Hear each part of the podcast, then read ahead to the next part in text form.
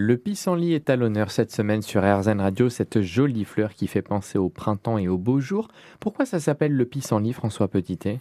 Alors, il y, a, deux explications à l'origine de ce nom qui sont en fait assez paradoxales. Euh, la première, et, peut-être la plus étayée, c'est que la plante est puissamment euh, diurétique, et ceci euh, dû à sa richesse en potassium notamment et en inuline. Donc cet effet euh, diurétique a probablement donné son nom littéralement à la plante, pis au lit, parce que favorise donc l'énurésie nocturne. Mais en fait, il y a aussi une utilisation traditionnelle de cette plante pour euh, l'énurésie nocturne, soit clairement le pipi au lit. Euh, c'est un paradoxe, mais peut-être pas autant qu'on le pense, parce qu'en en fait, tout dépend quand est-ce qu'on prend euh, cette plante diurétique.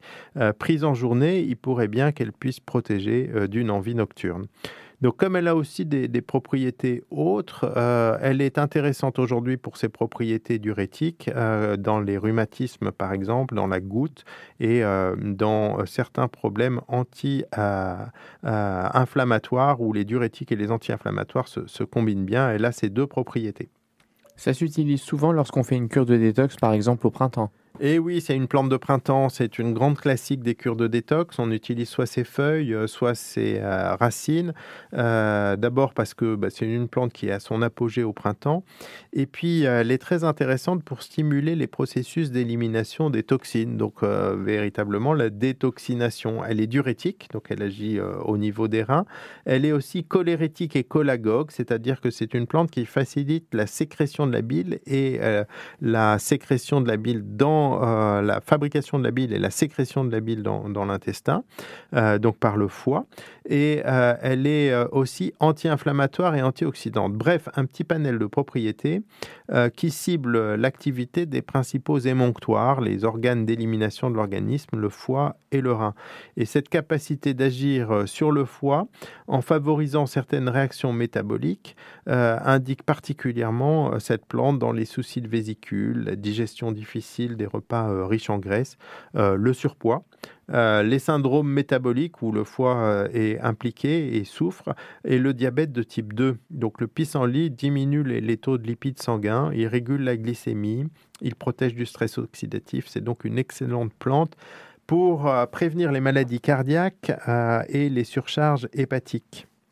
Est-ce qu'il y a d'autres recherches qui sont faites sur le pissenlit? Alors, il y, a, eu plein de recherches sur le, pissenlit. Euh, tout ce qui est euh, son activité sur le métabolisme hépatique est, euh, largement démontré.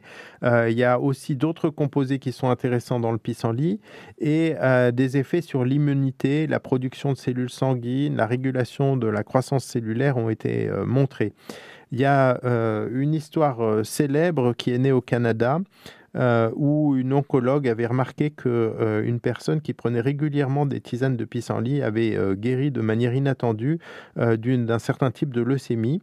Et cette patiente qui avait préconisé ce, traitement à base de racines de pissenlit à un ami qui avait la même maladie, a lui aussi eu des, améliorations remarquables de, ce syndrome prolifératif.